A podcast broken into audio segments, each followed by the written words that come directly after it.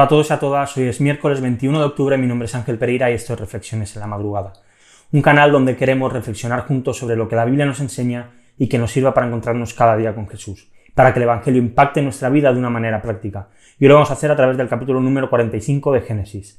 Y es que cuando pensamos en el ser humano desde el principio, desde que Dios creó a Adán y Eva, vemos que el, el pecado nace porque Satanás le ofrece a Adán y Eva ser como Dios les ofrece poder autogobernarse. Y esto es algo que siempre el ser humano ha querido, labrarse su propio futuro, tomar sus propias decisiones y tener, entre comillas, libre albedrío, la posibilidad de escoger lo que nos dé la gana. Y esto, como teoría, es algo bonito, es algo ideal, pero desde que el pecado entra en la raza humana por medio de Adán, el ser humano pierde toda la oportunidad, toda la, la posibilidad que tienen de hacer el bien de gobernar correctamente según sus propias fuerzas. Basta que haya una prohibición para que en el interior de la persona, de cualquiera de nosotros, surja la necesidad y el deseo de romperla, de saltárnosla, de desobedecer, por mucho que queramos, por más esfuerzos que podamos hacer, siempre tendemos a hacer el mal. Siempre nuestro corazón y nuestra voluntad se decanta a hacer aquello que no es bueno, porque el hombre ha perdido su poder original de decisión. Cuando Dios creó a Adán y Eva, ellos tenían poder para decidir tanto lo bueno como lo malo después del pecado. Nuestro corazón, nuestro deseo siempre es hacer lo malo, siempre es ir en contra de Dios. El hombre ha demostrado que no puede autogobernarse. Creemos que sí, nos gusta decir que es así, pero la realidad es que cuando el ser humano se gobierna, la cosa acaba en guerras, acaba en hambre, acaba en egoísmo, acaba en problemas y acaba atentando directamente contra Dios. José entendió que sus hermanos, en el capítulo 45, él entiende que, que sus hermanos hicieron mal contra él, pero que paradójicamente con el paso de los años, con el paso del tiempo, por encima de las decisiones humanas que sus hermanos habían podido tomar, por encima del hombre y de la mujer, hay algo superior. No somos el centro del mundo, no somos el centro del universo. Y hay alguien que gobierna absolutamente todas las cosas, que es el, la causa primera y principal, y que está por encima de la voluntad de todos los hombres, de todas las criaturas y de toda la creación. Y esa es Dios. José podría haber haberse enfadado con sus hermanos. Estaban en su derecho de enfadarse, ¿verdad? Él había sido vendido, vemos cómo lo había pasado muy mal por culpa de ellos, pero en cambio, en el versículo número 8, dice, ahora pues, no fueron ustedes los que me enviaron aquí, sino Dios. Él me ha puesto por padre de Faraón, y señor de toda su casa, y gobernador sobre toda la tierra de Egipto.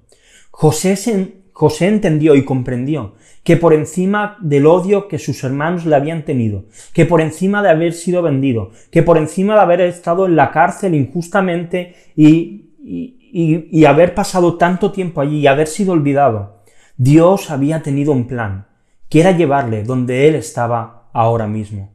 Un plan relacionado con la redención. Dios tuvo un plan con José. ¿Crees que Dios tiene un plan contigo? La respuesta es sí. Dios tiene un plan contigo, Dios tiene un plan conmigo. El problema, de todas maneras, no está en Dios. Nuestra percepción de las cosas, como dice el refranero español, la belleza está en los ojos del que mira. Y es que cuando vemos la vida desde nuestra perspectiva, vemos que el plan de Dios falla. Parece que Dios está errando, que nos vienen problemas, que nos vienen situaciones difíciles. Pero cuando nos damos cuenta que el ser humano, que nosotros no somos el centro del universo, sino que es Dios el que está en el centro, que todo gira alrededor de Dios, que todo gira alrededor de un plan perfecto de redención por parte de Dios hacia el ser humano. Entonces nos damos cuenta que la cosa es bien diferente. Dios no existe para complacer al hombre. Dios no existe para, para que tú seas feliz, para que tú tengas éxito o para que tengas muchas cosas. El ser humano existe para complacer a Dios. El ser humano existe para que Dios sienta placer por nuestros actos. Y esto, entenderlo, nos lleva a vivir una vida diferente. Dice Job 1.21, desnudo del vientre de mi madre salí, y desnudo volveré allá. El Señor dio y el Señor quitó, bendito sea el nombre del Señor. Y aquí Job está empezando a perder todo lo que tenía. Y es que esto es reconocer a Dios como en el centro de todo.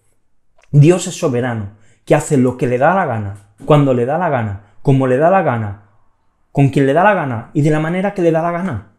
Y nadie puede recriminarle nada a Dios de la manera que hace las cosas. Si Dios decidiese destruirnos a todos, Dios estaría en su derecho. Él es Dios y nosotros hemos sido sus enemigos. Le hemos fallado. Dice Pablo en Romanos 9:20, al contrario, ¿quién eres tú, oh hombre, que le contestas a Dios? ¿Dirá acaso el objeto modelado al que lo modela, ¿por qué me hiciste así? ¿Acaso nosotros podemos decirle a Dios cómo tiene que hacer las cosas? ¿Acaso nosotros podemos y estamos en la situación de decirle a Dios de qué manera tiene que hacer las cosas y qué es mejor? ¿Podemos decirle a Dios que nuestra manera de entender la vida es mejor que la que Él tenga? De ninguna manera, no se le puede protestar a Dios. Dios tiene el control total de nuestras vidas y nada ocurre porque sí. Todo tiene parte en un plan perfecto de la redención. Así que en medio de todas las circunstancias, la Biblia también nos da algunos consejos. ¿Estás pasando malos momentos? Ve a Cristo y descansa en Él. ¿Estás contento? Dice la Biblia, canta alabanzas. ¿Estás enfermo? Dice la Biblia que Jesús es el que sana todas tus enfermedades, y entre ellas el pecado, la gran enfermedad del ser humano. ¿Estás tambaleando? ¿Te parece que, que, dudas que, que tu vida se desmorona? Dice la Biblia, en Dios descansan mi salvación y mi gloria, la roca de mi fortaleza, mi refugio está en Dios. Sujétate a Dios. Y sobre todo, confía en que el Dios soberano hará su voluntad, y su voluntad siempre es buena. Te dejo dos preguntas, como siempre. La primera, ¿qué puedes hacer para que tu cosmovisión de la vida deje de ser egocéntrica, centrada en ti, y se convierta en cristocéntrica, es decir, Cristo en el centro de tu vida? Y la segunda, ¿qué vas a hacer para disfrutar de la soberanía de Dios y aprovechar todos los beneficios que tenemos en Cristo? Reflexionemos sobre estas dos ideas durante el día y como siempre te dejo pues también los textos para seguir leyendo la Biblia en un año Hoy empezamos ya el libro de Deuteronomio, así que Deuteronomio capítulo del 1 al 3, tenemos ahí cuatro, tres capítulos, perdonad, para poder leer, para poder reflexionar, para poder hacernos preguntas. Y si te ha gustado el vídeo, pues dale a like, suscríbete al canal, dale a la campanita para que te lleguen notificaciones y recuerda que puedes ver el vídeo tanto en YouTube como en Instagram, que ahí también nos puedes seguir, igual que en Facebook y en Twitter. Y también, pues si lo prefieres en formato podcast, en iBox, en iTunes en Spotify están disponibles, también en Google Podcast. Y nada más, mañana volvemos con una nueva reflexión en Reflexiones